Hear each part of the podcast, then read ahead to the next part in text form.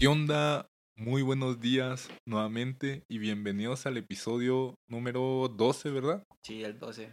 El 12 de El Micromilímetro. Hoy tenemos la novedad, Luis, de que con este episodio igualamos el número de episodios de la temporada anterior. Que no sé si recuerdas, pero en ese momento todavía estábamos estudiando y se me hace que un día nos dijiste que ya andabas un poquito atareado con las cosas que tenías que hacer continuamos Omar y yo, grabamos un episodio que nunca salió a la luz, no me acuerdo por qué, y ahí ya, desde ahí ya murió el proyecto y años después lo revivimos. Entonces se podría decir que es un aniversario indirecto del micromilímetro, no tiene nada que ver con que cumplió años, pero al menos ya igualamos los capítulos. No manches, qué padre. O sea, se grabaron un episodio y ese episodio sigue por ahí escondido. Sigue por allí escondido, exacto. exactamente. De hecho, no me acuerdo si la otra vez vi el archivo en el Drive. Era de mascotas. Nada más que Lomar y yo nos pusimos muy sentimentales. Ah. y dije, ah, la neta, mejor no. A ver si luego sale. Nada más que pues va a tener el, la vieja calidad de audio que muchas veces sí nos fallaba. No, qué chido, qué chido. De hecho, ¿te acuerdas que cuando apenas empezamos con, con ese show, el Omar nos decía, no, es que miren, pónganse un papel en el micrófono y luego le envuelven un tape y sirve de filtro? Ah, sí, algo para, para mejorar el, el audio. Pero yo recuerdo que yo creo que ni siquiera tenía micrófono, creo que solo, tenía audífonos. Y estaba utilizando el micrófono de la compu así. Sí, yo también, o sea, yo tenía de hecho, estos que están aquí en el escritorio, pero la neta el micrófono está horrible. Y de hecho, esos micrófonos desde que los compré salieron defectuosos. Entonces, pues la neta, estamos peor que ahorita. Ahorita no tenemos cámara. De hecho, estaba pensando, para los que no sepan, creo que en el episodio 7, que fue el primero de esta temporada, les dijimos que el primero habíamos batallado en grabarlo porque andábamos en un restaurante y se escuchaba todo. Ah, sí.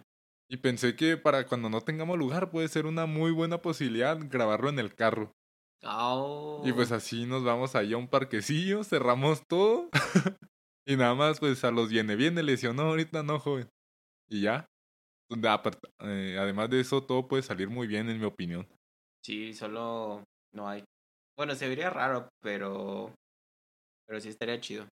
Sí, y así hacemos un nuevo formato como muchos vatos que ya se suben al carro y mientras manejan se ponen a, a grabar ah, episodios. Es cierto, no, sí, estaría bueno. Es un nuevo formato de entrevistas. Hay un youtuber aquí famosillo en México que se llama El Escorpión Dorado y e, ese vato es ese tipo de, de entrevistas con personas famosillas y así.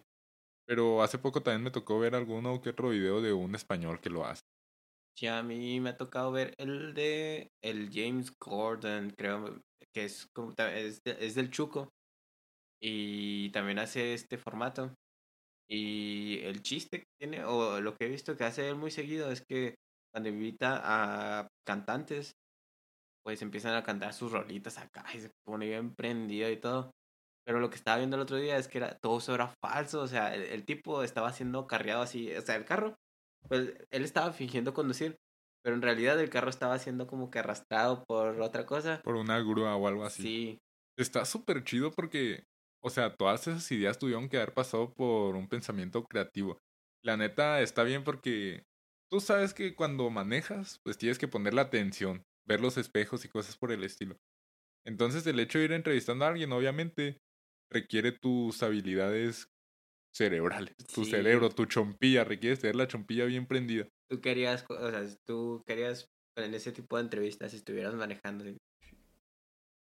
Que, o sea, ¿cómo reaccionaría con el entrevistado? Sí, con el entrevistado y con todo el ah, ambiente que manejando. Imagínate tú en el peri. y luego, oye, entonces, ¿qué hiciste?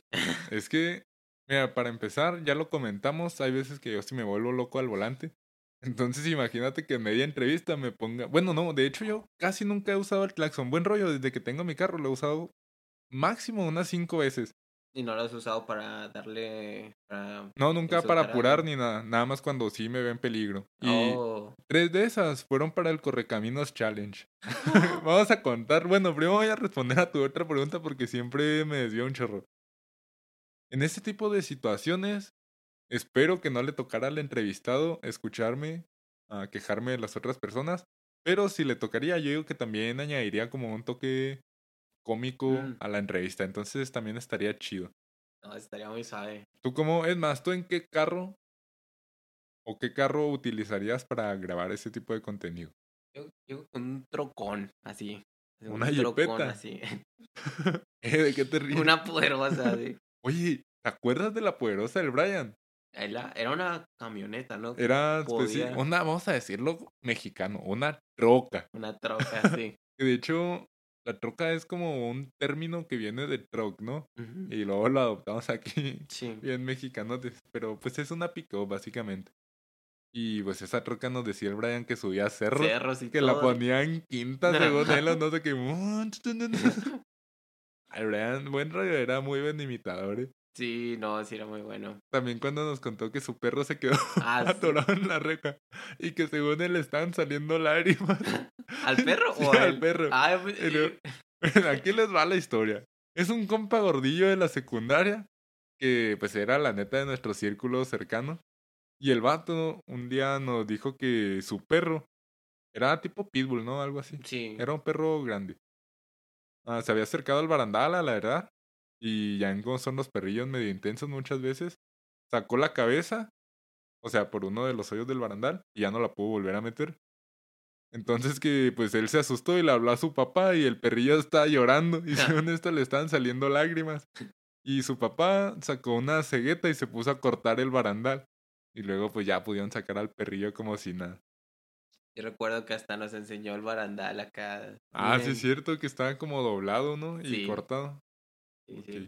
Y también... Ah, sí, lo del Claxon, el Correcaminos Ah, Challenge. Tal vez muchos no lo conozcan. Bueno, muchos, la neta, es darnos mucho crédito, vaya la redundancia. Tal vez algunos de los que escuchen el podcast no lo conozcan.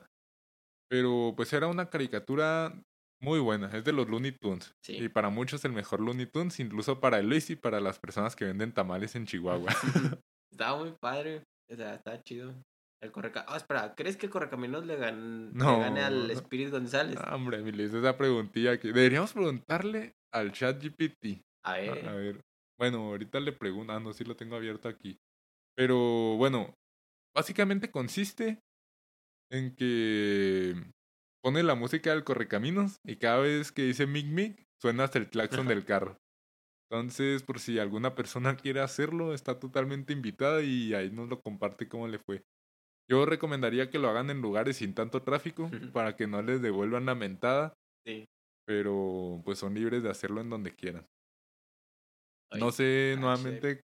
Sí, estaba muy bueno, la neta. De los mejores retos que, que nos hemos inventado, las cosas como son. Am, pues de ahí en más, no sé cómo llegamos a este tema, como siempre. mm, Pero ya lo decimos, ya se hizo un estandarte. Tenemos otra vez temas. Tenemos hoy temas chuscos. Son. No son tanto. Bueno, sí es una noticia y otra es. Se podría decir que también noticias. Pero con un toque cómico, algunas de ellas. Entonces vamos a empezar. ¿Con cuál quieres empezar aquí en nuestra cartelera, Luis? Oh, Lo estamos Dios. viendo en el monitor. La verdad, yo me quedé con muchas ganas del el robatambos. Bueno, qué bueno que lo dices porque yo quería empezar con eso. Hoy vamos a hablar del fenómeno chihuahuense que se manifestó durante esta semana y del cual ya hemos sido víctimas, me incluyo yo, algunos ciudadanos. El robatambos. Como su nombre lo dice, es una persona que roba tambos y, según diversas fuentes, los vende en redes sociales. Ahorita, yo hice una investigación, Luis, en los medios de noticias de aquí de Chihuahua. Sí. Y tengo varias aportaciones interesantes que hacerte y también quiero escuchar tu opinión. Sin embargo, ya sabiendo qué es este vato, este fenómeno social, quiero que tú nos des tu opinión respecto a este acto. Es. eh, Está muy raro, ¿eh? O sea, no sé si sea un reto de internet que haya visto este sujeto. Porque el modus operandi está muy directo y lo que dice es de que los vende por redes sociales. No sé a qué quiere llegar. O sea, si yo me robara un tambo lo vendería. Así, pero no por redes sociales, sino ahí. No sé. Si, es de fierro, pues el fierro así. Nah, yo creo que, bueno, quién sabe cuánto anden los tambos, ¿eh? ¿Como cuántos kilos? ¿Unos 20? Se me hace, bueno, no. Pesa más que un garrafón de agua. Fácil, sí. Sí. Ah, entonces sí, más de 20 kilos. Pero, curiosamente, se roba puros de plástico, Milis. Ah, no o sea, como que a él no le interesa el fierro. Digamos que es... No, pues está muy curioso, la verdad. Me gustaría que le hicieran una entrevista o, si, o sea, ya se está lanzando a, a redes sociales que explique como que un poco más acerca de él. Y también, o sea, no es un crimen así súper malo, o sea, sí es malo porque te quitan un tambo y no sabes qué hacer con la basura, con, con las bolsas. Pero pues no mató a una persona. Pato, es un crimen bastante grave y yo digo que le deberían dar pena de muerte. Ah, Porque ya no lleva uno ni dos tambos, mi Luis. Esas son las veces que lo grabaron. Pero imagínate ese vato. Se levanta un lunes. Bueno, un lunes no, porque es San Lunes. Se levanta un martes, se viste, se baña y le dice a su familia, ¿saben qué? Ya me voy a trabajar. y para aquí voy a abordar uno de los detalles que le comentaba Luis. Ayer salió una noticia que habían agarrado al cómplice del robatambos Ah, la fregada. y que el vato había argumentado que es Uber. Entonces le digo a mi hermano, oye, pues la neta, dentro de lo que, o sea, dentro de cada quien, o más bien de lo, dentro de lo que cabe, es una buena excusa. Pero me dice, no, la neta no, porque, o sea, ¿cómo vas a argumentar que eres un Uber que le ayuda al robatambos? Porque el vato siempre te habla a ti, porque en los dos videos Mm. que aparecen son, es, es el mismo auto, Sí. te habla a ti, va, lo llevas a las casas, ves que, lo, que el vato sube tambos y, o sea, ¿qué onda? La neta es muy poco probable que sea Uber, o más bien que sea Uber activo en esos momentos en los que ayuda a robar tambos. Sí, cierto. Tal vez sí es un Uber, pero sí, no le quita que sea cómplice. Y yo creo que los días del robatambos están contados. No, no, no hay tiempo. O sea, yo que en unas dos semanas o menos lo van a atrapar. No, mi Luis, es que los días del robatambo sí están contados. ¿Cuándo pasa la basura? El martes, jueves y sábado. Entonces, pues esos días son en los que chambea. Sí, O sea, no, ese vato se adelantó a nuestra época, Luis, y hizo canónica la semana de trabajo de tres días. Ah, no, hombre. Un. Y está adelantado por no sé cuántos años, pero es tres días. Tú, mira, que- muchos no. conocemos las trampitas que usamos como niños. Que quemas una hormiga con lupa, Ah, que le pones al piste a un pájaro en una reja y luego le jalas un cordón para que quede atrapado. Que haces algo muy Ah, sí. similar con los gatos, que les pones al Celsius. no, no te creas. Pero todos sabemos ese tipo de trampas. ¿Tú qué trampa idearías para el robatambos? Am, pondría unos cinco tambos de plástico así en perfectas condiciones. y que uno sea una bomba. No, pero, o sea, es como decirle, mira, este es el lugar perfecto para que te, te eches un tambo y luego llamarle a la policía y que estén acá como que encubiertos y lo esperen y que al momento de que se meta el tambo al Uber, que los atrapen. Y... Nah, vato, sí está más chido lo de la bomba. O sea, imagínate, pones cinco tambos. Nada más, es más, para darle más, para hacerla más interesante, que nada más uno sea bomba. Ok. Y luego que le toque agarrarlo y se meta al carro, ¡pum! Oh, que explota así de la nada.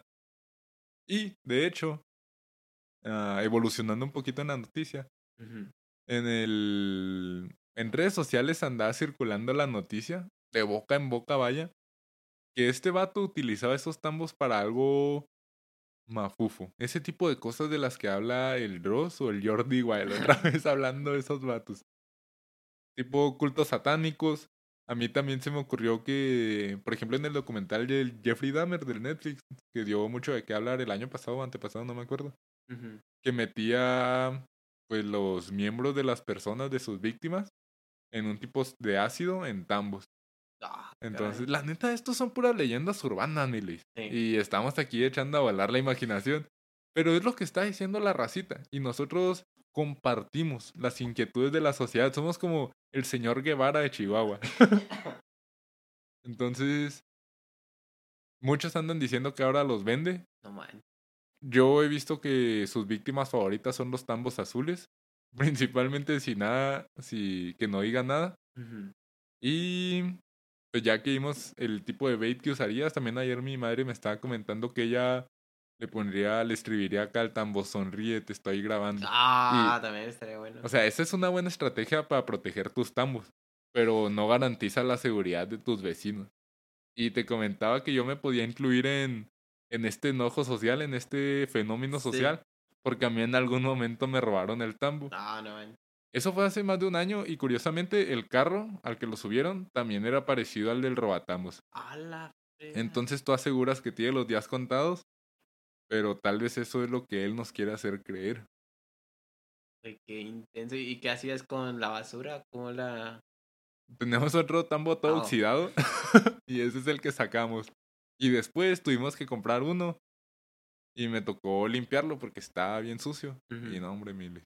Ahí fue cuando di al robatambos. Y no... Ya no tienes como un mecanismo para que no se lo roben. Sí, lo que hacemos ahora es que es una invitación a las personas que se sientan amenazadas por esta persona. Sacarlo en la noche, un día antes de que pase la basura, y en cuanto pase, o en la mañana siguiente, meterlo.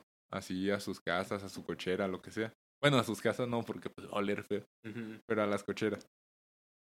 Y... ¿A qué te iba a comentar? Ah, sí. Algo también importante a destacar es que parece que el robatambos trabaja como a mediodía, un poquito antes de mediodía. Mm, Mira, en función de dónde está la sombra, la posición del sol y la luz presente en los videos que compartieron en redes sociales, se puede concluir eso. Y también, pues es la hora en la que las personas no suelen estar en las casas. Oh. Entonces, pues vámonos el tambito. Oye, no, pero qué intenso. O sea, tú comprarías un tambo así en redes sociales y Sí. que después te digan, no, pues es que es mi tambo. Yo fui víctima del robatambos. ¿Qué, Pues- ¿Qué le dirías a esa persona? Pues que todo, que es como una cadena alimenticia, ¿no? o sea que tal vez él fue víctima del robatambos, pero a la vez él, tal vez él era el viejo robatambos. Oh. O como, o le diría, ¿cómo sé yo que no eres el robatambos? Ah, sí es cierto. Entonces, cuiden mucho sus tambos. Son buenos mecanismos para conservar la basura. Y más que nada, supongo que también le facilitan el trabajo a las personas que hacen la recolección, ¿no? Sí. Aunque, vato, me sorprende porque pues, me ha tocado ver edades, personas de todas las edades desempeñando ese trabajo. Sí. Pero de que de repente se ponen acá el, el tambo en el hombro. No manches. Neta, eso ni los gimbros, mi Luis, seamos honestos, porque hay tambos. Ah, pues de hecho, hay tambos que están bien pesados. Y de hecho, aquí recordando una de las anécdotas Sí. de nuestra preparatoria con el Ah, poderosísimo sí. Juan. Esto se retoma, se remonta, perdón, alrededor de 2016, por ahí. Sí. Estábamos haciendo servicio social, según nosotros, con un, ¿por qué no decirlo? Explotador infantil, mi. Ah, Ese vato nos ponía a hacer trabajos bien pasados de lanza. Y nosotros de repente también abusamos, agarramos como dos horas de comida. sí, ya, ya al final nos valió, la verdad. Es que al final, al final éramos los tipos senior developers que, Que no. que no chambean del Exacto. todo, Simón. Que ya por la experiencia saben cómo se mueve. ¿Cómo, cómo exprimirle hasta última go- got- cómo exprimirle hasta la última gota a la vaca de leche? No, sí. Estaba intenso. Pero a mí no me tocaban tareas tan intensas. tan Vato, a ti te difíciles. toca regar los árboles. Y luego, eso- por ejemplo, el Oscar que le picó una hormiga. Ah, sí. Ahí era siempre un riesgo. Y estaba muy chido, yo me lo pasé muy bien en el, en el servicio social y me acuerdo que el Martín traía mucho el meme del Bomberman Friends Ah, sí. y se la pasaban jugando, pero como mi celular no lo aguantaba, yo nada más los veía. el caso es que... Ay, perdón. Ah, sí, estábamos como en 2016 y invitamos a un compa que en ese momento padecía de... Pues padecía una enfermedad que no le permitía exponerse a ambientes peligrosos Ah, ambientes sucios. Entonces, pues a nosotros se nos hizo fácil y le dijimos, eh, vente a hacer servicio social con nosotros. Ese mendigo ruco, no nuestro compa, obviamente. Ese ruco explotador. ¿Cómo se llama? El Oscar, ¿no? El También. Oscar. Mira, Oscar, si estás escuchando esto, espero nunca encontrarme contigo otra vez, porque te voy a llevar directo a la cárcel. Y no vas a durar poco. Vas a estar ahí junto con el Robatambos. Vas a estar junto con el Roatamos y no te quiero decir qué le hacen a los Roatamos en la cárcel. Ah, sí, pero el Oscar explotador, vato. Nos puso a vaciar los botes de basura. Nosotros estamos chavillos. Sí. Pues nos puso a vaciar unos botes de basura. ¿Cuánto habrán pesado? ¿Uno? ¿Más de 100 kilos? La neta, sí, creo que éramos hasta cuatro personas, no cinco. Estaba lleno de piedras, parecía. Y aquí, un saludo, ¿cómo no? Al poderosísimo Beto. El Beto Ah, neta nos carrió en esa tarea. Luis y yo, siendo honestos, nunca hemos sido las personas acá fornidas, fuertes ni nada. Típicos gimbros que ya desde secundaria están bien marcadotes. Y nuestro compa tampoco. Entonces, el Beto, el Beto parecía un vato ex convicto que estaba en, el, en la prepa hace. que parecía que necesitaba prepa abierta por ser ex convicto, pero estaba ahí. O sea, ese vato sí estaba bien amarradote, bien fuerte. Sí. El caso es que esos tambos pesaban 100 kilos. Casi, casi teníamos que hacerle como el Patricio, de que empujen. Pero decíamos, bueno, a las 3, una, dos, y lo, mm, lo teníamos que cargar entre todos. De repente se nos ocurrió la grandiosa idea de que en vez de vaciar el contenido del tambo, era mejor aventarlos adentro. Era mejor aventar los tambos adentro. El caso es que mientras ya para evolucionar, porque nada más estoy en las minas, en una de esas levantamos un tambo. Así con las instrucciones. Y ya lo íbamos a lanzar. Y nada que a Luis y a mí se nos suelta. Y el Beto se lo lanza a nuestro compa. y le cae y le pega bien rancio. Y pues obviamente ya el siguiente día nos dijo, oigan, ¿saben qué? Pues mi mamá ya me dijo que no me ande exponiendo a eso, que está peligroso. Y el Luis y yo, después del primer día, retomando un poco el pasado, andamos oliendo a basura. Todavía ni siquiera se acababa el semestre, tuvimos que entrar a clase de vacío oliendo a puro pacuso. Ah, sí, es cierto. Y al Beto ya jamás lo volvimos a ver. Lo cual puede confirmar la teoría de que el vato era un ex convicto. Pero, además de eso, uno de los tambos que aventamos a los contenedores, ahí se quedó mi. Sí. Y ahí debe seguir seguramente. No, sí recuerdo que el, el contenedor estaba lleno de basura y un mendigo tambo ahí de la nada. Que llegaron también otras personas a tirar basura y dijeron, eh, ¿quién, quién dejó este tambo aquí? Y luego, no sé, qué, no sé si fuiste tú quien dijo, no, ya estaba ahí. Vato, yo tengo una muy buena habilidad para salvarme de ese tipo de cosas. O sea, y digo, es muy fácil descubrirme porque pues lo digo casi casi riéndome. Pero pues como que la racita dice, ah, bueno, me voy a hacer de la vista gorda. Oh, qué bueno que no nos echamos la espalda porque hasta recuerdo Vato. que llegó una persona y dijo, eh, ¿por qué están haciendo eso así? Y nosotros, no, pues, Pues ¿cómo más lo hacemos? Es que y no, hombre, qué bueno que no nos lastimamos. nosotros abusamos de la fuerza bruta y seamos honestos, los jóvenes, como estamos jóvenes, no nos duele nada, abusamos siempre de la fuerza bruta. La chompilla muchas veces todavía ni se nos termina de desarrollar, pero nosotros ya andamos ahí levantando cosas inhumanas. Sí, Pero la neta, allí al que le faltó más chompilla, vaya, es al Oscar. Y luego, mato, me acuerdo también un chorro de eso, eso sí me hizo enojar. Final de la Champions. Creo que era un Real Madrid contra Atlético de Madrid. sí. Un sábado, como pasadito mediodía. Y nosotros sacando basura de un camión que, está, que usaban los de americano. Estaba todo. Parecía que estaba en un yonque, la neta. Olía a sudor horrible, pero olía a sudor encerrado hace más de 10 años. Y ahí nos tenía sacando cosas que hasta eso estaba cotorrón, porque creo que el Josué o el Martín se encontraron una. Como mesa de tenis, ¿no? Unas raquetas. mm, No, de perdón, de ping pong. creo que sí. Y luego se pusieron a jugar ahí. Pero bueno, nosotros estamos haciendo eso mientras el bicho ganaba Ujú. otra Champions. Y luego está haciendo un chorro de calor, casi nos deshidratamos. Ah, sí, La neta, ese servicio social estuvo horrible, abusaron de nuestra bondad. sí. Y lo bueno es que nosotros nos tomamos nuestra libertad. Bien merecida, la neta. Sí, la verdad, eh, qué bueno que hicimos eso al final. También recuerdo que después de terminar el servicio social, fue como un mes de hacer esas tareas. Recuerdo que entrando de, vacaciones, las personas decían, no, pues yo le pagué 50 pesos a este señor y ya, ya me liberó el servicio social. Y sí, me sentía acá como, ah, demonios. no hubiera hecho eso, pero pues qué, Qué mala onda. ¿Sabes quién sí se enojó bien gacho? ¿Quién? El Martín. Deberíamos invitar al Martín, la neta. Ese dato tiene un chorro de... Tiene muy buen cotorreo. Pero me acuerdo que en ese entonces decía acá de que... Ah, no, neta, me das asco porque tú sí, Sí. pagaste por el servicio social. Así sí- se ponía el Sí se, veía, sí se veía enojado acá. Bien seriecillo. Sí. Oh, qué asco. Y no, por ejemplo, también en prácticas profesionales, a nosotros también nos tocó hacerla. Y ese vato los hizo con el socorro. Ujú. Y también me acuerdo que muchos de prácticas le decían de que no, pues la neta yo los hice acá. Y luego, pues sí, pero tú no tuviste que experimentar lo que es trabajar de verdad. Ajá. Entonces, pues con eso ya terminamos lo del Robatambos. Y dos anécdotas de Agrapa, que en las que casi morimos nuevamente. Yo creo de aquí sale el título. Ojalá se llame El explotador de. De niños no, no, güey, no, no, no, no, no, intenso no, pues algo de explotador y que incluya preparatoria. Ahí me lo, me lo imagino. El perro con hambre, ¿no?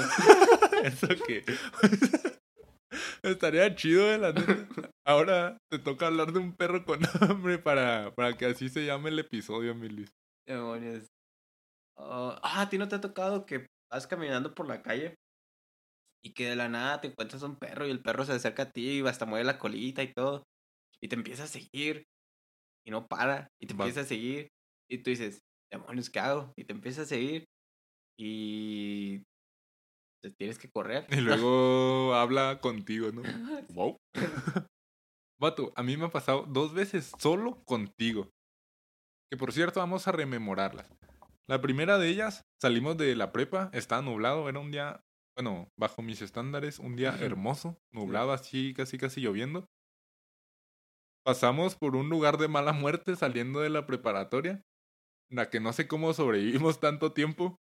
Y luego nos encontramos un perrito, no sé si por un centro comercial que está ahí cerca, bueno, un supermercado que está ahí cerca. Sí. Y nos empezó a seguir. Y luego, pues tú y yo estábamos bromeando, así de que no, quién sabe qué el perrillo. Y luego pasamos por un puesto de carnitas y dijimos, hasta aquí llegó Sí. este vato. Y no, nos siguió siguiendo. Y la neta, caminamos un chorro. O sea, ¿cuánto habrá sido? Como. Los tres Mm. kilómetros. Es que a mí se me dificultan mucho las distancias, pero más de media hora fácil. Mm. A buen ritmo. Entonces ahí saquen la. Saquen los cálculos con las fórmulas de, de física que ya todos conocen. ¿Cuál es la fórmula de velocidad? Distancia entre tiempo. Sí. ¿Y a cuánta velocidad íbamos? No, no, no. Sabes que ya me acordé de que somos bien malos para los cálculos mentales, entonces vamos a seguirle con los perrillos. Pues sí, ese vato nos siguió como media hora. Ya hasta que nos separamos, como que el vato se bugueó. Y no sabía dónde ir. Estaba, oh, oh, oh, oh. Eh, Debía haber ido a las carnitas. Sí, som- somos como, fuimos como los virus. Se fue uno, se fue el otro y el perrillo como dijo, no, es que si me voy con este, este otro se va a enojar, pues él se fue aparte. se fue de vuelta a las carnitas. Y el segundo es el mítico Lupe Esparza, vato. Ah, sí, cierto. Ahí caminamos, se me hace que todavía más. Ah, se entonces- fue un chorro. No sé por qué hicimos eso. O sea, Mira, habíamos salido de un buffet, entonces pues traíamos la, la pancilla llenísima. sí. Y dijimos, vamos a caminar poquillo. En ese entonces creo que andábamos a pata. Sí, porque era cuando andaba lastimado del brazo y no, yo no andaba manejando. Entonces dijimos, vamos a caminar poquillo y luego ya después agarramos un, un Uber. Empezamos a caminar, que por cierto ese día también estuvo gracioso. Porque íbamos por una deportiva y luego nos pitaron unos vatos y yo Ah, les grité. Pero creo que les grité a los que no nos pitaron, algo así. Así creo, pero también nos gritaron a nosotros acá de. ¡Ey! Estuvo muy random eso. Simón, y luego yo ya se los devolví, pero como cinco fierros después, ¿no? diferente, sí. Simón. Entonces, pues se llevó un insulto gratis ese vato. Pero ya minutos después, ¿qué traíamos de comida ese día? ¿Qué le dio Lomar al Lupe Esparza? Mm, ¿Papas? No me acuerdo. Ah, habíamos pasado como un tipo Oxxo. Yo me Sí. compré un chocolate. Tú también, ¿no?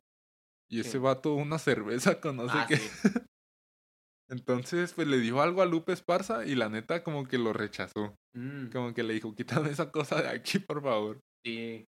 Entonces fuimos caminando un chorro O sea, tuvimos que pasar por un puente que cruza un canal y nos seguía siguiendo el perrillo. Incluso había un vato acá como todo drogadillo, acostado en el puente. Sí. Y nos defendió Lupe Esparza. Entonces, pues ahí seguíamos caminando y después dijimos, oigan, ¿saben qué? Pues la neta hay que comprarle pues algo a este campeón, Sí. un premio. Y entramos al Oxxo, tú y yo compramos croquetas y jamón, o solo croquetas, no me acuerdo. Ah, y una lata, un sobrecito de esos de pedigrí Y agua también. y creo. agua. Y se la dimos y se quedó ahí medio jibado. Y luego cuéntanos qué pasó después con el con el perro mamarracho que iba No, pasando. Hasta dio un chorro de miedo. No sé qué tipo de perro era, pero era alto, delgado. Creo, creo que se parecía a un Doberman. Sí, más o menos. Y el perro iba como que saltando en lugar de caminar, así muy atlético. Y el Lupe se puso así derecho en, en tono de, "Ah, ni modo, otro día, me voy a tener que bailar un tiro. Y, y yo no sé cómo es que llegué ahí, pero a mí sí me dio un chorro de miedo que se pelearan y que yo estuviese como que en medio de ellos y me tocara una mordida. Mato, tú y yo casi nos abrazamos del miedo. Como es que el- los perros están muy, muy, muy fuertes. Y recuerdo que el Lupe se quedó en eso nada más, en me tengo que pelear, pero a la vez no. ¿Has visto la película de Gigantes de Acero? En la que sale el Noisy Boy Ah, sí. y el... ¿Cómo se llama el, la chatarrilla acá? La... El protagonista, vaya. Bumblebee. Ah, no, ese ¿Qué pues con este? Bueno, el protagonista era el Lupe Esparza y el Zeus, que era acá el robot super Sí. mamey, era el otro vato, para que se den una idea. Pero nosotros, como la Jenny Rivera, íbamos con el pueblo. Entonces, pues que la neta yo sí dije, hasta aquí llegamos. La verdad, sí. Porque ese perro, la neta iba a matar a nuestro pobre Lupe Esparza y luego nos iba a comer a nosotros. Y lo chido fue que el amo de, o el dueño de ese perro, era como que muy, o sea, ni siquiera lo tenían collar ni Sí. nada, o sea, con que le, si le chiflaba acá, le venía el perro, pero como que el perro no quería porque si el, el señor le chifló y no se, no se iba al sujeto. Ah, es que se encararon, vato. La neta, eso estaba digno de una portada de box. Acá Lupe Esparza contra el Zeus, no sé. Y después de eso, pedimos un Uber, ¿no? Pero estuvimos discutiendo de qué vamos a hacer con este perro. que- Sí, el Omar iba a pedir un Uber y lo iba a subir, casi casi iba a ser el robatambos. Sí. no me sorprendería que después saliera ahí como el robaperros. Y Luis y yo le dijimos, no, ¿sabes qué? Pues nosotros ya nos vamos. Él terminó hablándole a su familia para que pasaran por él. Que sí lo iba a adoptar. Y ya Luis y yo nos vinimos a nuestras casas. Y ya días después nos dijo pues que la neta Lupe Esparza tenía un chorro de problemas de conducta. Sí. Que se estaba volviendo loco. Es que, vato, la neta ese, ese perrillo era un alma libre. Y el Omar lo quiso domesticar, pues obviamente no. Sí, era imposible que hasta le gruñía y todo, ¿no? Es como la rolita de un lobo domesticado. Ay, no la he escuchado. Tal vez sí. Ah, no, es... ¿Cómo se llama? Ah. Es del chavo este al que asesinaron. Ah, caray. El... Lupe Esparza. No, no, no. Ese sigue vivo, se me hace. De. Era un vato acá como de corridos o algo así. Ariel. No, no, no. No, es más viejo. Valentín Elizalde. Ah, Simón. Creo, creo que esa rolita es de él. El caso es que, pues la neta sí tenía problemas conductuales. Y era un street dog. Así como dice el Snoop Dogg. Snoop Dogg, ese era un street dog. Y no lo pudo domesticar el Omar. Se puso de malas, se pelearon, le gruñía y ya Omar dijo, ¿sabes qué? Mejor dejo a este tóxico. Sí. Y quién sabe qué sea de él, no me sorprendería que algún día nos lo reencontremos liderando una pandilla Ah, estaría muy. Estaría muy padre ver ese arco de, de Lupe. de Lupe Esparza, el renacimiento de Lupe Esparza. Y ahí con su pantalla y todo así. No, por favor. Ah, deberíamos dedicar un episodio. De hecho, esa era una de mis ideas. Que nos dejen en los comentarios si les gustaría o no. Que hiciéramos así como conocer las tier list que se hicieron súper populares de un tiempo para acá. Sí. De que te ponen como una lista de artistas o de comida o algo así predeterminada y tú la vas rankeando. Ujú. Estaría chido que hiciéramos eso. Ah, Estaría suave. Y luego ver si, bueno, es que eso ya es soñar mucho. Si podemos poner uno que otro fragmento así de la rolita mientras la vamos catalogando. O el Ah, core, también. aunque sea. Nos. ¿qué Nos lo baja el copy. Sí. Lamentablemente así es. Ok, ahora sí, ya terminados con el roatambos, con los perros. Ahora sí, como el perro tiene hambre, dijiste. Oye, ahora que me acuerdo, ese es el nombre de un libro de niños. El perro tiene hambre. O el perro tiene sed y el gato maulla. Son títulos así como muy cortitos, son para niños. Y la otra es vi uno en la casa de mi abuelita. A ver cómo se llama, no me acuerdo muy bien. Pero es algo del perro. Ah, era de perros. Entonces, pues ya no podemos usar ese título. Nos denuncian por copy. Mm. Entonces, vamos a pasar al segundo tema del episodio de hoy. Después de, de tanto cotorreo con esto, ya Luis sabe cómo cuidarse de ese vato. Esperemos que sigan nuestros consejos. Dejen aquí también ustedes sus consejos para cuidarnos como sociedad, como hermanos, como familia, como Toreto. Y este es un... men- Dedícale un mensaje al Robatambos. Mira, esto. robatambos, yo te voy a dedicar este mensaje. Deja de robar. ta- No sabes el daño que le estás causando a la sociedad. Y espero que nunca nos encontremos, neta. Porque voy a, voy a seguirte hasta tu casa. Voy a agarrar todos los tambos que te robaste y me los voy a robar yo. Porque, ¿cómo es el dicho, Luis? ah, ladrón que, lo, que roba ladrón. Tiene 100 años de perdón. Ladrón que roba ladrón, si no es de San Pedro, es de Torreón. Ah. Así dice. Entonces, cuídate de mí, que no soy de Torreón ni de San Pedro, pero te los puedo robar fácilmente. Ahora sí, el siguiente son las fake news. Bueno, vamos a, vamos a dejarlo en fake news, porque aquí lo tenemos como fake news chistosas, pero pues algunas no son tan chistosas, la neta. Sí. Entonces, de hecho, una de ellas ni siquiera es fake news. Entonces vamos a comenzar, aunque toda la introducción de este tema, Luis, platícanos en qué va a consistir más o menos y luego ya nos cuentas la primera que nos tienes por compartir. Y la verdad es que todos hemos visto noticias en redes sociales o en Twitter o, o en nuestras redes sociales o en periódicos que supuestamente tienen buena fama y resulta que no, que son totalmente falsas y en algunas ocasiones estas noticias pues sí em, dan miedo, dan risa eh, y, y te hacen dudar, te hacen desconfiar de todo. Pero la verdad es que tú cómo combatirías una fake news. Creo que una de las recomendaciones universales es siempre checar varias fuentes. Porque si te dejas guiar con solo una, como puede ser Twitter o el tiempo.com.mx, o cuál otra, cuál otro medio así de noticias conoces medio fake. El Venga peso. la alegría. El peso. Bata, es que el peso es amarillista, pero bueno. Ves una noticia ahí y después la intentas corroborar en, algún otro sitio. Tal cual haces como cuando referencias trabajos, o sea, que encuentras citas, tienes que buscar varias referencias para asegurar que lo que estás citando es verídico. Así yo lo haría con las noticias, la neta. Y ima- imagina, antes, bueno, ahora es muy fácil de eh, distinguir si una noticia es falsa o no, pero antes era lo que tú escuchabas en la radio eh, o veías en la tele o leías en el periódico, era pues lo que pasaba, ¿no? Era la realidad. Y la primera historia que me gustaría compartir es una que sucedió en el año de 1938, en la noche de eh, la noche del 30 de octubre de, sí, del 38. Y en ese entonces creo que ni siquiera existía la tele. O tal vez si existía, pues muchas familias no tenían acceso a ellas. Entonces, resulta que este sujeto que se llama Orson Welles eh, tiene un, un show de radio en la CBS. Y voy a pintar este panorama. Estás en tu casita, tú eres un señor de 1900 1938 acaba de pasar la depresión, tú estás ahí con tu familia, Posguerra. posguerra, O no, durante la guerra, ¿no? Bueno, posguerra de la primera y durante la guerra de la segunda. uf, o sea, está intenso. Tú estás ahí, no sé, estás haciendo algo y pones la radio y a ver qué hay, eh, qué hay de bueno.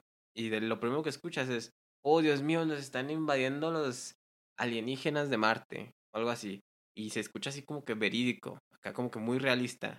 Y empiezas a decir, demonios, ¿qué hago? O sea, todo, todo el temor que genera una fake news, o al menos en ese, como que ese rango, está muy, muy intenso. Y esto es lo que hizo este sujeto. No se sabe si lo que él hizo fue a propósito, o sea, si él sabía que lo que iba a pasar después de el show fuera a ser súper trágico, dramático, porque hasta hubo personas que se suicidaron, me parece, o que estaban así con, así en total shock. Y estuvo muy, o sea, duró una hora.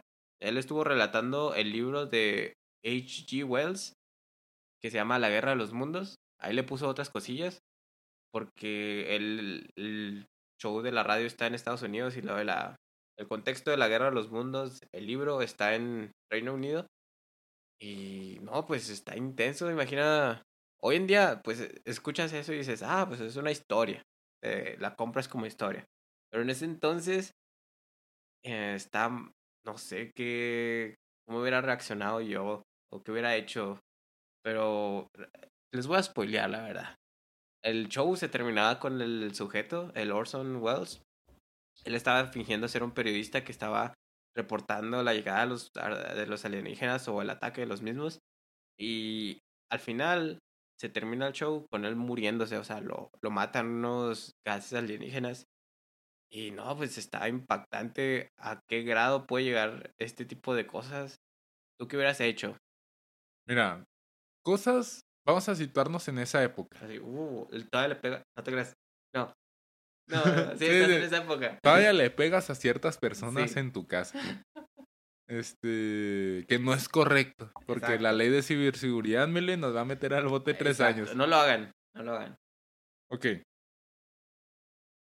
¿Qué es bigote? Para empezar, eres tejano. Vamos a, vamos a hacer aquí un poquito, vamos a utilizar gentilicios. Ok. Eres tejano. Vives en una granja. Sí. Escuchas eso. Tienes una granja aledaña, una granja vecina. Escuchas eso. Yo digo, si yo fuera él, si yo, dime un apellido tejano, mi Luis. Ma McAllister. Ricardo McAllister. Oh. Si yo fuera el Ricardo McAllister, primero salgo a ver el cielo, porque si es una invasión extraterrestre, pues tiene que llegar por el cielo, ¿no? Ok. Ya en pánico, obviamente. Y luego le voy a preguntar a mi vecino. Pues, vato, es que si vives en zonas así lejanas, ¿qué más puedes hacer? Le vas a preguntar a tu vecino y luego te encierras en tu cuarto o vas a saquear supermercados, que es lo que siempre hace la oh. gente. Vas a saquear papeles de baño. Y que sean del Regio Plus o cómo se llama ese. Y pues de ahí en más. O horas agónicas. Tú seguirías comprobando o haciendo. Sí, sí, comunicándote con otras personas. Si yo tuviera un poco de la personalidad que tengo ahora, de que si me gusta corroborar las cosas y así, siempre investigar por una segunda opinión, vaya. Sí, obviamente adecuado a los medios de esa época, tampoco te voy a decir, no, pues checo en internet porque pues no existía. Pero pues sí veo el cielo, le pregunto al vecino. Y es que, como comentamos en el episodio anterior, es muy diferente si vives solo a si ya tienes una familia. Sí. Si vives solo, la neta puedes hacer un chorro de cosas que ni al caso. Por ejemplo, te vas a cazar marcianos. Y si tienes familia... Los tienes que cuidar. Pues sí, o tienes que estar con ellos y así. Entonces, yo haría eso. ¿Tú, tú qué harías? ¿Llamarías a la radio? Yo me hubiera vuelto loco, gato. Yo me hubiera ido al súper, lo hubiera saqueado cuatro veces, me hubiera llevado dos teles. no te creas. o sea, si me hubiera dado un ataque de pánico, o sea, si me lo hubiera comprado. Y nada. Tú te hubieras puesto a llorar. no se me dio el maíz. También. Oye, pero qué intenso, ¿no? O sea, estos eh, como que temas apocalípticos y la forma en la que pueden reaccionar las personas. Pato, pues es que ese, esos temas usualmente dan mucho miedo. Porque son como las aseguradoras. Triunfan por el miedo que te imponen. Por ejemplo, cuando vas transitando por una avenida y luego dicen, aquí se mató un vato y ponen un carro estrellado. Si no quieres que te pase lo mismo, llama a tu aseguradora o contrata una aseguradora. Entonces esos vatos saben que ese es uno de los temas pues que más ñañara nos da, como la ballena azul. Y dicen, vamos a sacarle provecho aquí. Lo podemos utilizar para como un tipo, bueno, no sé si llamarle marketing, pero eh, para... Cualquier marketing es bueno, creo que es lo que escuché. Para hacernos más grandes, para que nos escuche más gente así. Pero siempre Siempre hay que tener esa capacidad, Luis. No volverte loco ni que fueras chiva. De discernir. De discernir, exactamente. Es que, Luis, tú me estás decepcionando mucho. Crees en el destino. Oh. Te volverías loco por eso. O sea, en esa época. Y luego. Vato, el otro día, creo que fue hace unos años, salió como que un audio acá del Michael Jackson diciendo, ah, no, me van a matar y la. Y si me la compré, entonces digo, sí, tengo que mejorar en eso. No, tú sí eres conspiranoico. Por ejemplo, tú te metes a un noticiero y ves que el robatambo los está usando para cultos satánicos y tú te metes a una iglesia, Miles, a rezar por todos los, por todas las pobres almas que estén siendo arriesgadas por el robatambos. Digo, que estén siendo amenazadas por el robatambos. Entonces, que nos cuenten también aquí la audiencia qué harían ustedes en ese caso. Tengan en cuenta que era, como dice Luis, el 38. Ujú. Y vamos a ponerle que tú vivías en un lugar lejano porque pues las ondas de radio sí tenían o sí tienen esa capacidad de llegar a lugares un poco más recónditos. Entonces, ¿qué harían ustedes? Y por ejemplo, tú vas a un al super, Luis. Eso sí vamos a trasladarlo a la actualidad para que sea más fácil. Sí. Dime cinco cosas así como los concursos. Un minuto para robarte cinco cosas. ¿Qué te robas? Am, espera, digamos, ¿en qué contexto? O sea, En ese de los aliens. O sea, sí, aliens, sí llegaron los aliens. No es una fake news. y compro, no, me robo comida. O sea, lo que dure más, el arroz, unos frijolitos, eh, harina para hacer tortillas. Ah, no como harina. No te creas, eh, arroz, semillas, semillas más que nada, semillas. ¿Tú qué te robas? Pero, o sea, por ejemplo, en el super hay semillas, así. O sea, pues sí, hay bolsitas de arroz. Ni modo que entres a la bodega y te lleves el costal. Están bien. Decirle a tus hijos, órale, mijo, cinco costales cada uno. Sí, no, en, de- en definitiva, sí, semillas y tal vez unos cuchillos. Mira, yo agarro unos M&M's, una coca unos cigarros ahí para... para almorzar. Vato, pues la coca y el cigarro, ¿cuánto te durará? Nada, pero... pues yo no fumo. Mm, Sí me muero de hambre ahora. Es que yo digo que también tiene mucho que ver el tipo de crisis a la que te estás enfrentando. Porque, por ejemplo, con la del COVID saqueaban el papel higiénico. Sí. Que no hace tampoco ni modo que para usarlo de cubrebocas. Y luego, por ejemplo, en una crisis alimentaria, pues obviamente vas a sacar alimentos pues no perecederos, supongo. Eh, Sí. Agua, el agua es súper importante, la neta. Uf. También podrías tomar agua de la llave, pero pues, quién sabe cómo nos va. Sí, o no. sea, también dependiendo de la crisis, no se vaya a agujerar una tubería y chupes faros. Uf, Yo me llevaría agua por cualquier cosa. Mm. ¿Sabes que también? Eso no es tan al súper, pero también saquearía gasolina. En no, dado no, o caso, sea, sí. por si te necesitas mover. La echas a la yepeta, la poderosa. Mm. Te vas. Y luego, pues, como dices, tal vez arroz, frijoles. Sí, pura proteína. A ver, a ver, Alma, ayúdame. Y pues latas de atún, ¿no? Para Para amarrar, para amarrar la dieta bien. seguir haciendo déficit calórico. Pero no, qué intenso. Y luego, eso creo que ya lo, ya, ya lo he mencionado. De que yo preferiría que llegaran aliens para que las personas se unieran y les dieran en la Mauser o que nos dieran en la Mauser. A que las personas empezaran a cazar por sí mismas, como tipo The Walking Dead o. O la purga y así. Pues y eso es ah, como que me da más miedo. Mira, vamos a ser honestos. Los aliens no podrían contra el servicio militar. Ah, el Yo servicio estuve- militar mexicano. Yo estuve, yo est- es que yo estuve en las filas. Luis. El Simón, como le dicen. Tú no sabes cómo nos entrenan ahí. O sea, nos encargan 22. Y la racita, los jóvenes, aquí una felicitación para los jóvenes chihuahuenses. Están tan comprometidos que hacen 23. Ah, Y en la última dicen de fibra. ¿Cómo es eso? O sea que bien hecha. Ah, oh. Oye, lo que yo tenía duda antes de que le tomas otra cosilla era cuando ibas al servicio militar te daban de desayunar y después hacías ejercicio o hacías ejercicio y después te daban de desayunar. No, sí. Bueno, era usualmente los, saludos, los honores a la bandera. Que ahí muchas veces ya te estabas desmayando, la neta. Uf, Y luego ya después te pasaban al comedor. es que qué intenso, o sea, hacer ejercicio a mí Sí, ya me ha pasado comer. dos veces así que buah, me ñañaras y vomito. No, no le tocó a ninguno de ustedes así de yo no, no me tocó ver. O les doy un consejo por si algún día sienten náuseas. A mí me ha funcionado muchas veces y algunas veces que ya de plano no puedo aguantar, pues no. Tienes que agarrar aire por la nariz. Profundo así. Aquí va el ASMR. así, lo agarras por la boca y lo sueltas por, digo, agarras por la nariz y lo sueltas por la boca. En repetidas ocasiones y como que sí se te va apaciguando un poquillo. La, la otra vez andaba enfermo del estómago, intenté hacer eso y por mientras lo hacía, no corría al baño y casi me pasa un accidente. Pero sí, sí le recomiendo hacer eso. Y más cuando apenas están sintiendo esa sensación como de... Te sientes raro así de... Sí, te sientes raro. Oh, Cuando apenas estás sintiendo eso, hazlo y te puede ir muy bien. Y aquí te va otra pregunta, Luis. Porque tú sabes cómo soy yo de juguetón, que me, que me desvío de temas. A ver, ¿Te gustaría más, o más bien, te sentirías con más miedo si los aliens llegan de afuera de la Tierra o del centro de la Tierra? mm, de afuera. Afuera, porque de una u otra forma no sabría. Es, eh, porque si viven fuera, supongo que son mucho más inteligentes que nosotros. No sé, porque si viven dentro de la Tierra, o sea, siguen siendo alienígenas. O sea, son seres inteligentes los que estar- saldrían dentro de la Tierra. O serían como personas así como muy cavernícolas. No, no, no, sí, Sí, inteligente. bailando. Am, no, sí, de, de, de afuera. Afuera. Vato, es que también, imagínate que los de adentro, o sea, hayan construido el planeta, ¿no? Así a puro Ah. cincel.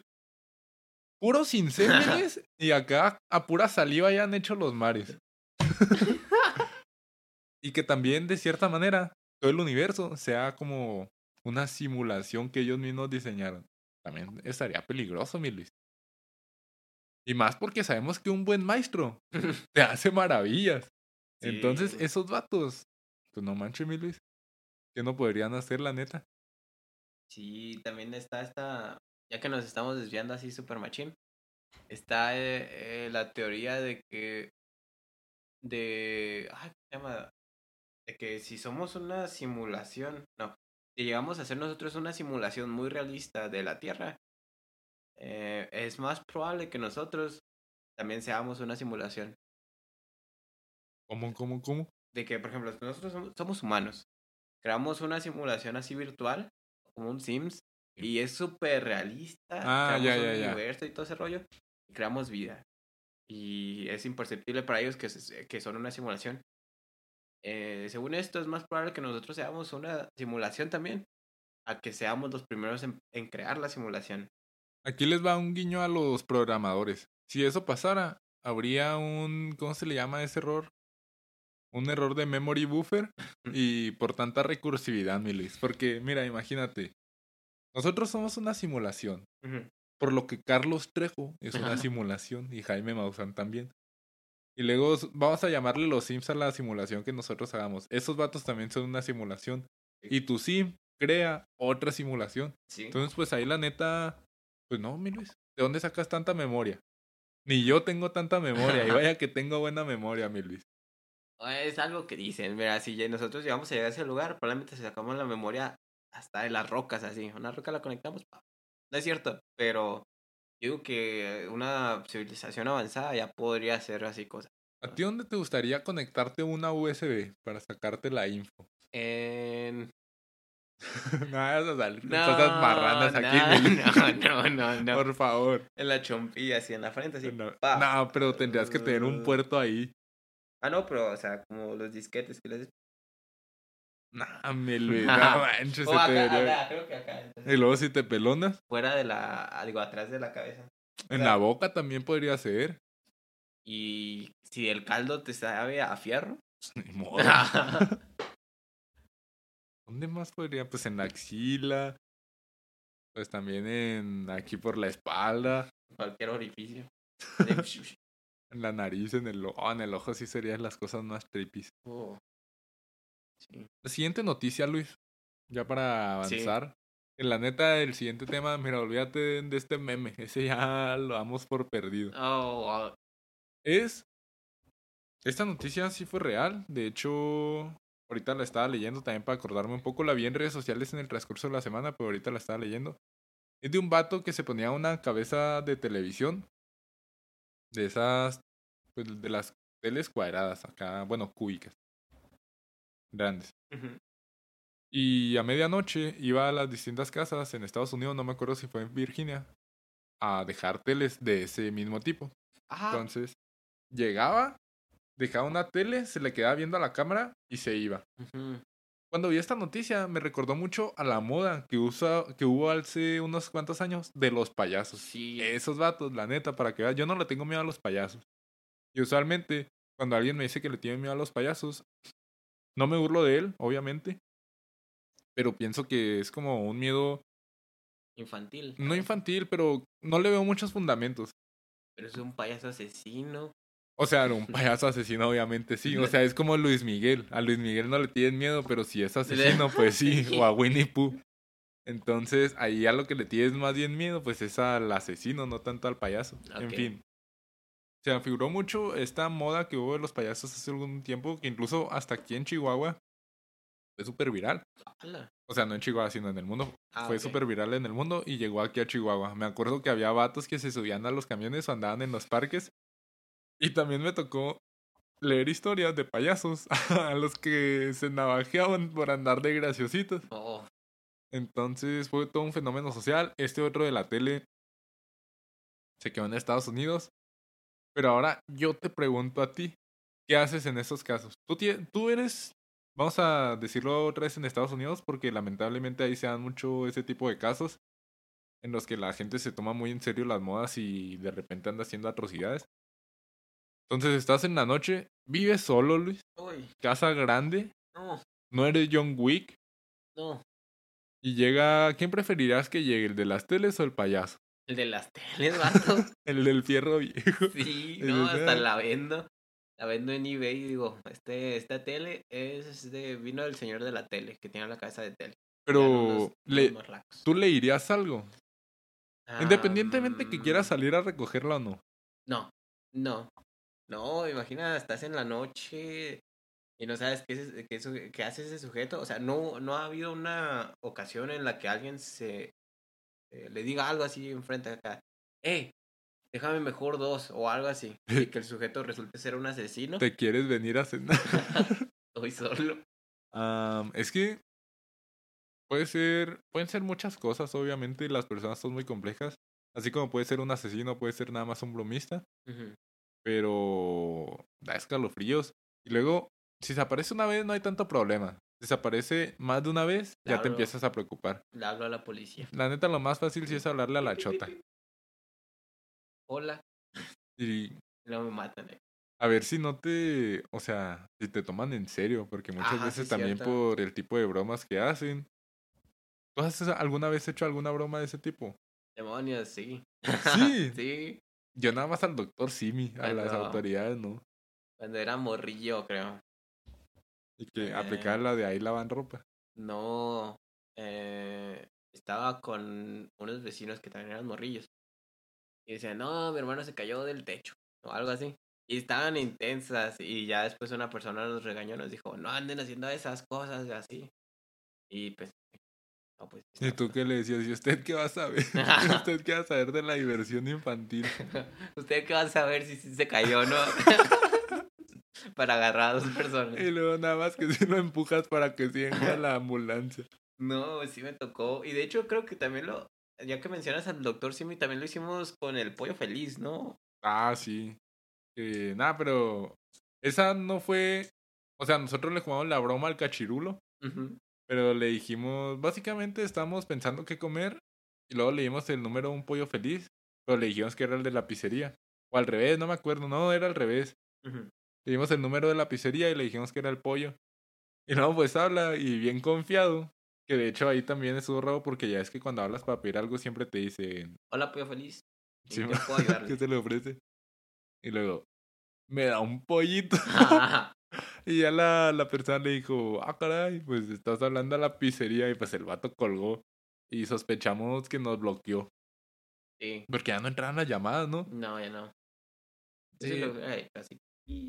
Nada, es que pobre cachirulo, la neta sí nos aprovechamos mucho. Entonces, ¿a- ¿de qué vino esto? Del señor. Ah, de la las llamadas de broma, ¿verdad? Ah, sí. Híjole. A mí... ¿Qué le decías Tú eres, es que tú eres muy irresponsable, Luis. ¿Qué es eso de hablarle a la ambulancia? Creo que era la policía, vato. bueno. Ah, es que antes estaban los números separados. Qué Ah, ¿en loco? ¿no? Que antes marcabas al 066 por la poli o la ambulancia. Oh, Dios. Y a los bomberos por otro, y luego ya lo normalizaron y Hombre. lo pusieron 911. Yeah, ¿Tú sabes comunicarte en clave Morse para decir SOS? No. Ya. sí. A ver.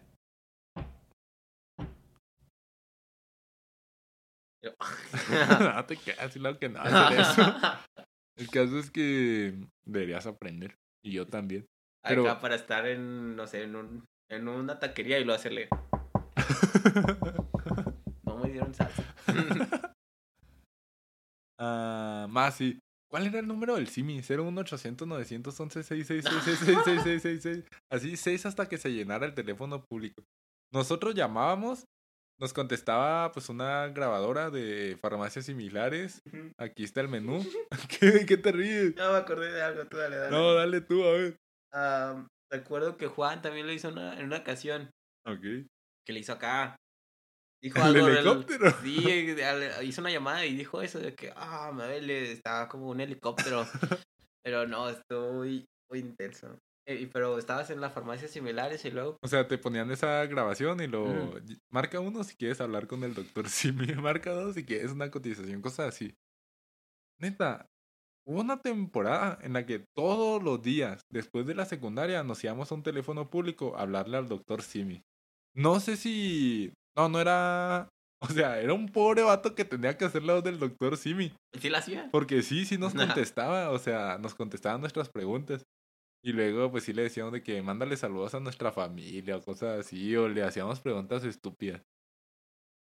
Caso es que era todo un meme el doctor Simi. Y eso, bueno, he hecho llamadas de broma, pero no a autoridades.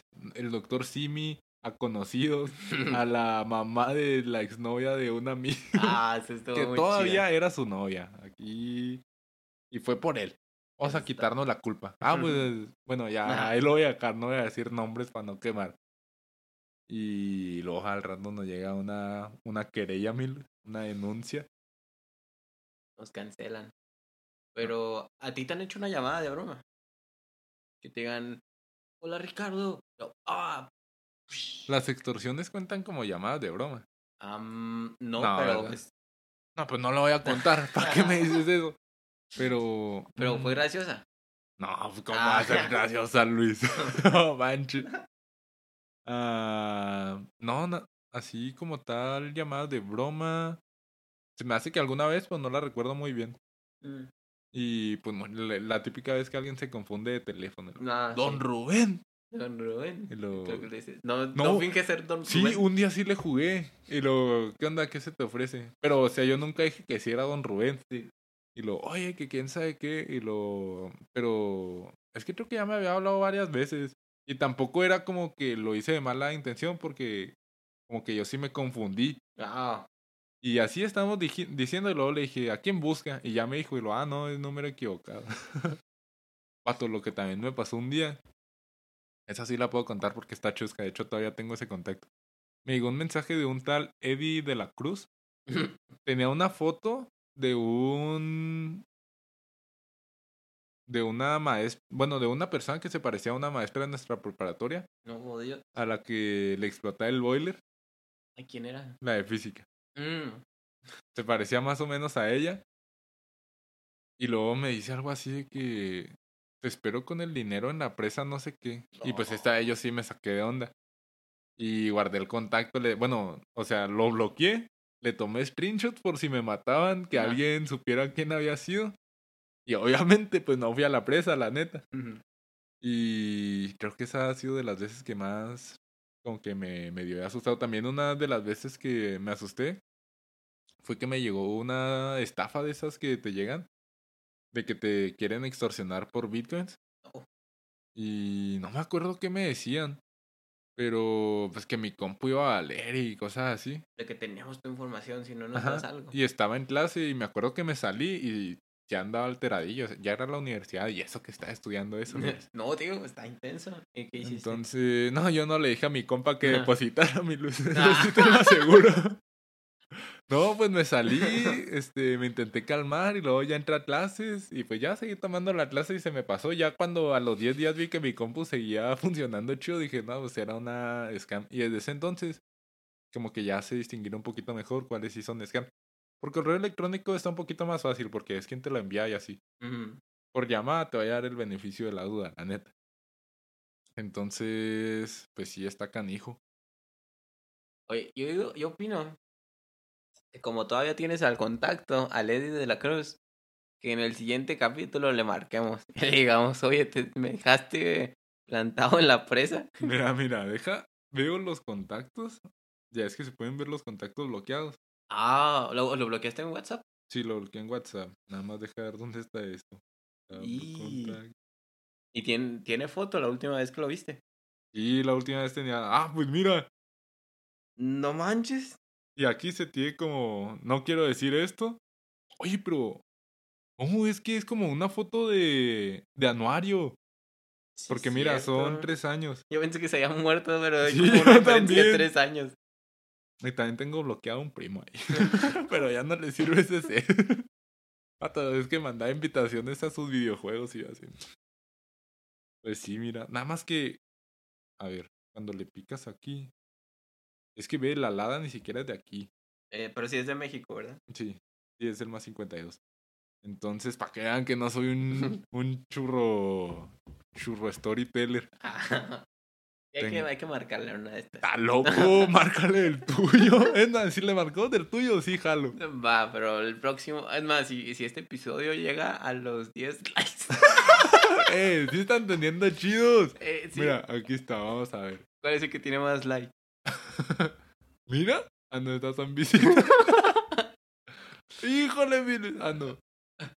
Aquí, mira. 2, 3, 3. ¡Oh, 13! 3, 9, 34. ¿Qué onda con ese 13? Mira este. 34. No, entonces sí me fue muy arriba, unos 14. 50 likes. Y No, le no, marcamos no. a Lady. si tiene 150 visualizaciones este episodio. Este Ah. nada de restricciones de edad. El anterior sí se lo puse porque me dio miedo. Pues que lo fueran a escuchar chavillos menores de edad por todo lo que hablamos. Que la Sí. neta. estu- Llámenme paranoico, pero pues sí estuvo tétrico. Y lo hice más que nada por responsabilidad civil. Entonces, pues miren, se compromete este rajón. sí, 150. Es que hay que invitar a Lomar para el próximo para hablarle de- del suyo. ¿Cómo? Ah, ok, a sí. Ley de la Cruz. va. Oh, a ver si puede. Bueno, caso es que. Ay, es que ya me asusté. De hecho, déjalo a punto porque conociéndote me vas a ignorar. Ay. Llamar. no. Eddie de la Cruz. Es que mi Va. teclado está medio mafufo y batallo ya últimamente para escribir en él. Am, creo que ya llevamos poquito más de una hora. Sí. No sé si nos alcance para comentar esto otro de... Pues sí, vamos a darle mil. pues. Va. El último subtema de lo de las fake news es lo referente a las muertes o desapariciones de artistas. Esto se lleva viendo desde la antigua Grecia, cuando se adjudican las pérdidas de barcos al Poseidón Ah, y se perdían un chorro de héroes ahí en las, por ejemplo, en el Triángulo de las Bermudas o así. Eso no es de la antigua Grecia, pero pues por, por ahí va la cosa, Mili. Entonces, ¿qué noticias sí te acuerdas referente a este tema? De que, por ejemplo, algún artista haya seguido vivo o haya fallecido o haya desaparecido, así. Creo que el más famoso que conozco, o uno de los que se me viene más rápido a la mente, es el de Michael Jackson, que se murió en el 2000, antes del, del 2010, creo que en el 2007. Y que después, unos años después, empezó a salir una persona así con la piel quemada y todo, y se veía muy creepy. Eh, no digo, no me cancelen, pero se veía muy creepy. Y creo que era maquillaje. No me digas que es el Ayugoki. No, Ah, ok. la Yugoki no. Pero era una persona que salía acá en entrevistas en, de noticias y todo.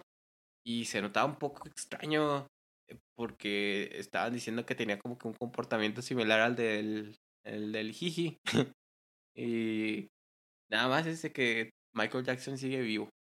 Pato, también una noticia súper popular que yo me acuerdo que en secundaria la veía en Facebook, de que Hitler está vivo y vive en una sierra de Argentina. Ala.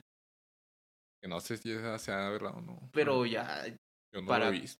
para cuando esté, bueno, para ese entonces Hitler debió tener como unos 100 años, ¿no? ¿Cuántos tenían la guerra? Pues sí, sí es cierto. No, pues entonces sí me comía los fake news porque pues ponían la foto de Hitler como si no hubiera envejecido. Y dices, ah, caray, todavía sigue ahí. Ay, sí, haciéndose un asadito. ¿Cuál es un artista así que admires o que sí le conozcas un poquillo la trayectoria? Vaya, o Mm, deportista, lo que sea. Creo que a mí me gusta mucho el David Bowie. No sé, se me hace muy, muy padre. Y por que- ejemplo, si circulara una noticia en torno a ese vato y luego a ti te toca, por ejemplo, el David Bowie chihuahuense, que según están diciendo que se vino a vivir a Chihuahua, y tú te lo encuentras, ¿qué pregunta le harías así para A ver si- concluir si es o no? Le diría Que se algo- cantara una rolita. Sí, una rolita. Que. O que. Sí, sí, que se cantara una rolita. Sí, sí. ¿Y cuál le pedirías? La de. am, una que salió en el 69. eh, cuando estaban lanzando el cohete a la luna. La BBC. Ah, sí, la de... mucho. Space. mm, ¿No es la de Space Odyssey o algo así? No, Sí. Space... Es como la extrañeza del espacio, algo Exacto. Así. Oddity, rolita. Space Acá. Oddity. Se hace muy chida esa rola. Ah, tú yo lo estaba confundiendo con el... ¿Cómo se llama este vato? Con el Prince. Mm, Te iba a decir, ¿a poco le pediría la de Purple Rain? Ah, no, también estaría chida. Esa rolita está bien chida, pero qué rollo que dura un chorro, ¿no? ¿Cuánto dura? Como más de ocho minutos. Como ocho minutos, algo así. Un día veníamos el Omar y yo tristeando en el carro con esa rolita. Desde que te dejamos en el camión, eh, ahí por la prepa, hasta la casa de Omar duró. No manches. Y todavía no se acababa. Duramos todavía como un minuto escuchándola ahí en el carro. Ahí con las lagrimillas. Y lo del Omar, sí, oh, está bien deprimente. Pero, a ver, ¿yo a quién? Mm, Al Freddie Mercury. ¿O a quién te es que si a 100 artistas, yo creo que sí les pedirías que cantaran, porque pues es su sello. Pero, por ejemplo, si te encuentras al Salvador Cabañas, que tú que eres fan ¿no? la América. Ay, no. ese acto sí era bueno, era paraguayo, ¿no? Eh, Sí, era paraguayo, pero creo que todavía sigue vivo. De las últimas, vato, pues sí, que no lo, le dispararon en la cabeza. Pero se rehabilitó como un campeón. Ah, neta, ¿no falleció? No. No. Era nada más. Pues viene de Cuapa. Aunque guapa. Pues que es paraguayo, ¿cómo va a venir de Ah, ahí? bueno, estaba en Cuapa. Como la otra vez estaban diciendo acá que en mi chambilla que iban a hacer un escape room en Ciudad de México. Ala. Y les dije, pues irá a ser en Tepito. Esa sí es cuarta dimensión y todo. ¿Qué otra, ya para finalizar, Luis?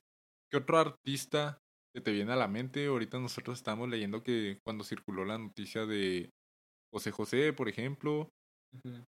Mm, También la Jenny Rivera que... Ah, sí, es que cuando fallece un artista así, un emblema, o cómo podemos decirlo, un ídolo, Sí. pues, la racita anda acá haciendo sus teorías. De que no, pues es que sí, miren, aquí nada más se ve un zapato de los dos. Y la neta se ponen muy intensos. Yo sí soy de esos, pero no en ese contexto. O sea, yo me pongo muy intenso en otras cosas. de que a- para a investigar y ah, así. Es que mi Luis, yo soy detective. Las cosas como son. Oh, Detecti- Detective Luna. Detective Pikachu. Y. Ay, ya se me fue. No, digo que tengo buena memoria y se me pasa yendo el avión bien gancho. Pero pues ya, eso fue lo último. Ya no se nos ocurrió nadie, Luis. Así que ahí matamos el tema. sí, cualquier artista mexicano así famoso está en la sierra. Mira, de hecho, para concluir con. en la de Chihuahua, espero al menos. Para concluir. Y no tres metros bajo tierra. No. Ah, bueno. Para concluir el tema con un poquito de salseo. A ver si hasta ahora una encuesta en YouTube y todo. Y ¿A quién prefieres? ¿Luis Miguel o Juan Gabriel? mm, me gustan más las rolitas de Luis Miguel. Ándale. Está muy bonita su voz. Por fin, por fin conozco a alguien que tiene cultura, amigos. Y de hecho somos de Chihuahua y Juan Gabriel, no sé si era de Juárez, pero en Juárez, en Ciudad Juárez lo quieren mucho. Sí. Pero aún así, o sea, ese vato tenía muy bonitas, muy bonitas canciones, no lo dudo, pero a mí personalmente me gusta más el Luis Miguel. Sí, Luis Miguel, su voz, eh, su Su voz angelical. Sí, no, todo. Todo, todo. ¿Y cuál es tu rolita favorita? La de la chica del bikini. Ah, pensé azul. que ibas a decir la chica de humo, te iba a decir, no, no vato. Esa también está muy buena, ¿eh? Eh, me gusta Del el. Mijares. Ah, chica Ah, de no te creas, es de... ¿De quién es? ¿Emanuel o algo así, no? Ah, sí, Emanuel. O Manuel. Chica de humo. ¿A ti cuál te gusta de Luis Miguel? Mm. La de ahora te puedes marchar. Mm. Y también hay otra, ¿cómo se llama esa? Que dice algo así de que la de miénteme, pero no me acuerdo cómo se llama. Miénteme. Es muy buena. Yo canto horrible. De hecho, tengo ganas de ir a un karaoke, pero siento que para ir a esos lugares sí tienes que andar medio jarrita para desenvolverte. Sí. Pato, es que la neta cantamos gacho y luego ir a esos lugares y que se rían de ti, pues la Y que neta. te graben. y que Que te te graben. Miren, aquí está el detective Luna resolviendo un caso. Y así, y luego con eso de que mi voz sí puede ser fácilmente identificable, porque si es un poco nasal y así. No sé si sea nasal por mi tabique desviado, ¿por qué? Pero pues la otra vez el Omar payasón se puso acá. Así- Como él tiene voz de cristiano. Sí. De seguro sea toda misas en una iglesia. y Debería. salchicha. Debería. Pues ya, ahora sí. ¿Tienes algún mensaje, Luis, antes de irnos? ¿Te burlaste de nuestros viewers? ¿Los menospreciaste? Les mando un saludo. Eh, Miren, en mi defensa, eh, cuando veo los, ah, los videos en YouTube y los shorts, no hay una forma para mí de ver, o sea, cuántos likes tiene. O sea, están ahí y solo me da la opción de darle like, pero no veo cuántos tiene. ¿A poco ya quitaron eso? Ah, no, en otros lugares sí lo he visto, o sea, en otros shorts sí los, sí los veo, pero en, en los shorts que, que he visto no. Entonces pensé, lo, lo- los videos sí los he visto que tienen como 5 y todo ese rollo. Por eso dije 10. O sea, pero- te burlaste, Andy. Eh, más o menos. Pero los shorts están muy fuertes. Entonces, una disculpa, mi disculpa pública. Espero que no me cancelen. Y qué emoción, qué emoción que ya al siguiente, si llegamos al siguiente episodio, vamos a superar la primera temporada. De que llegamos al otro. Ah, sí, o sea, sí, sí, sí. Yo pensé que lo decías por el ley de la cruz. Ah, De hecho, yo... censurar ese nombre, no, ¿verdad? ah, Ay, sí, no. Nah, no te y yo con una pistola Nah. mañana aquí, mi Luis. Y si tú eres. Porque qué curioso que se apelliden ahí similar, mi Luis. No, yo pensé en un Eddie, que un Eduardo Cruz. Ah, la Mauser. pero dice Dela. Entonces no. No, y es que sea todo. Sí se veía muy Si nos ¿Serio? tenía idea. acá. Estas personas, ¿por qué están haciendo mucho ruido? ¿Y por qué ese tipo habla? Porque ese tipo habla mucho. Era el serio del salón. Y era muy serio. De hecho, su compa, ¿cómo se llama? Alejandro. Sí. Ah, ese vato se acoplaba muy chido. ese vato, neta, nunca voy a olvidar. Su mexicanada que nos superó, mi Luis. Sí, Superó el ingenio mexicano a las bases físicas de la naturaleza. al esfuerzo. Y a la tranza también, porque nosotros también hicimos tranza. Ah, pues yo tampoco tengo nada que decir. Como siempre, agradecerles. Ahora nos desenvolvimos muy bien. Nada más hablamos de dos temas que estuvieron súper chidos. Yo de repente me pongo a ver los podcasts que duran cuatro horas. Digo, tal vez algún día estaría chido. Acá una plática larga. Pero mírame, Luis, en este punto a mí ya me está doliendo la espalda. No, yo ya ando incómodo. Ahí también el cuello. pero- Miren, si algún día les toca que pongamos la cámara y vean el setup que tenemos actualmente, nos van a entender por qué nos duele la, la espaldilla. Y las piernas, que muchas veces se te pega todo ahí. Ah, sí, es cierto. Y pues nada más, muchas gracias. Los esperamos la próxima semana. Llevamos muy buena racha, como dice Luis, ya los seis episodios. Esperamos que siga así, un muy buen rato. Y luego ya a ver si después, ya que agarramos más racita, ya que nuestro esfuerzo empiece a dar frutos, nos tomamos una semana de descanso. Pero eso fue todo. Nos vemos el siguiente episodio y espero que sí le pueda poner un título clickbaitero a este. Esperemos que sí. hay mucho material. Sí, hay ¿De mucho material, sacar? la neta. Es más, le voy a poner el robo.